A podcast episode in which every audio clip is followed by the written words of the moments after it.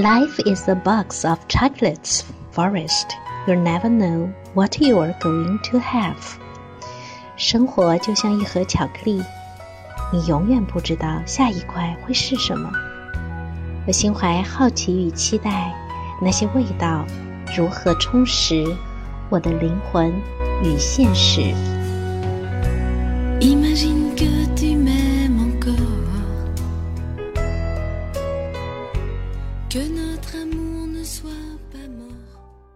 须臾不可离者，未到。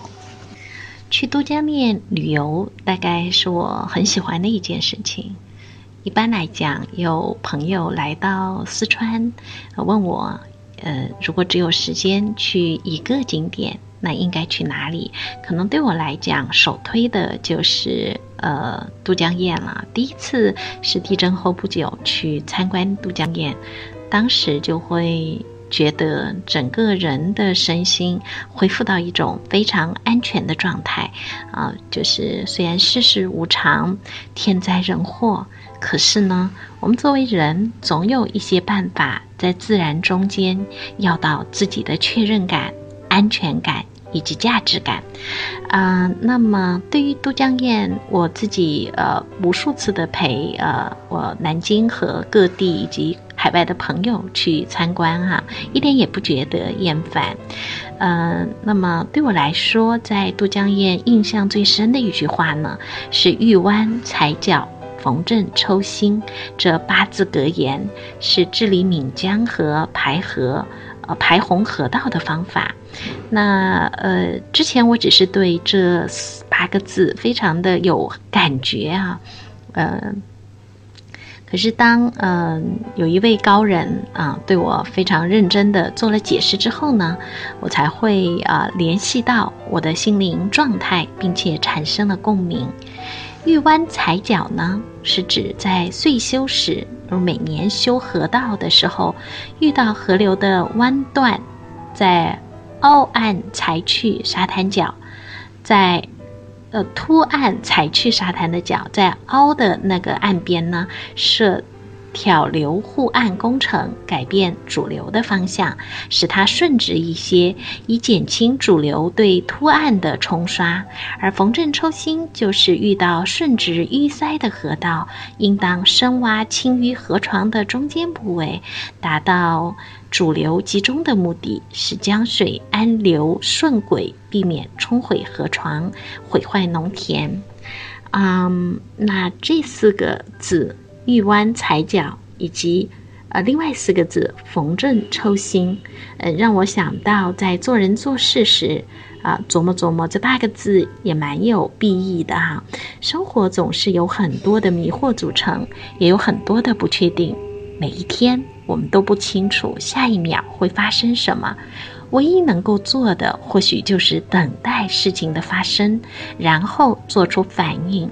这就是为什么 Fiona 小姐啊或女士总是说 “What happens makes happens” 的原因哈。呃，也就是呃，是发生的事情，呃，使得事情就这样发生了哈。然而呢？人啊的这样的一种渺小，可是心智无比之大的族群，总是带有某种意识的不甘心，总希望能够做点什么。然而，我们做点什么才能既有一种对生命的掌控感，又能顺应天命，让生命成为一种和谐呢？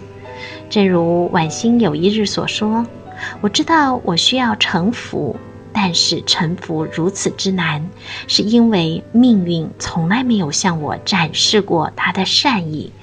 婉心在生活中的感受已经很靠近一个哲学的思考：性善还是性恶？当孔子说“人之初，性本善，天性即人性”时，他深深的相信天人合一的境界。才是我们每个人应该追求的境界，因为只有这样，世界大同而美好。这是他鼓励中庸的一个重要的信念。人总是需要一种信念，才能克服困境去生活。某位高人在开车和我闲聊欧洲文明的衰落时，突然感慨：“哎呀，还是孔子高明！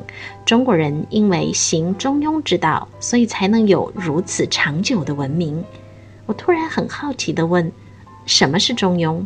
他回答我：“中庸就是行正直之道，这是一种德行。”有点好奇，这怎么和我所知道的中庸不一样呢？他进而告诉我说：“不偏为之中，不义为之庸。”而“中”是山东的方言中说“嗯，就是这样行”的意思。孔子是鲁人。中的意思和我们一般在度量衡测量的系统中间所认为的中间中立并不一样。这个发现让我非常的惊奇。回家后，我立即百度了一下，发现中庸的第二句话是“道也者，不可须于离也，可离非道”。这句话深深地打动了我，让我想起荣格说的一句话：“信仰。”就是信仰，无关乎他叫什么名字。人总是需要有信仰的。如果你说你不信什么，那么你就是在把不信当做你的信仰。如果我们没有自己要坚持的东西，须臾就发生了改变，还将自己的行为美化为是一种识时务或一种顺应，其实这种所谓的退让和妥协，只是一种自我的缺失。而没有自我，又如何慎独呢？知道自己的愿景，才能管理自己的愿望。其情如此，其意可期。慎独精神，也就是一种自我管理的精神呀。在都江堰观鱼嘴，某个高人在耳边说：“逢正抽心，遇弯截角。”这不仅是治水，这是我们与自然相处的处世哲学。如果我们的心中怀有一种信念，引自然中无处可去的能量为己所用，我们可能最需要明白的是：我们要什么，我们要多少。正是如此，鱼嘴和宝瓶口的设计宽度，才保证了成都平原千年的平安与富裕。生活中面对挑战和机遇，我们总是容易兴奋。总是幻想做大做强，却忘记了识别我们自己到底有多大的容量去用这些机遇。生活中总有很多意外，我们抱怨，我们嗔恨，却忘了在平日里，我们就需要不断的把影响自己生命发展的机缘管理得宜。这次在都江堰看的是道。见闻的是自然，而收获的是中庸，而我也开始思考，我那须臾不可离的道，到底是什么？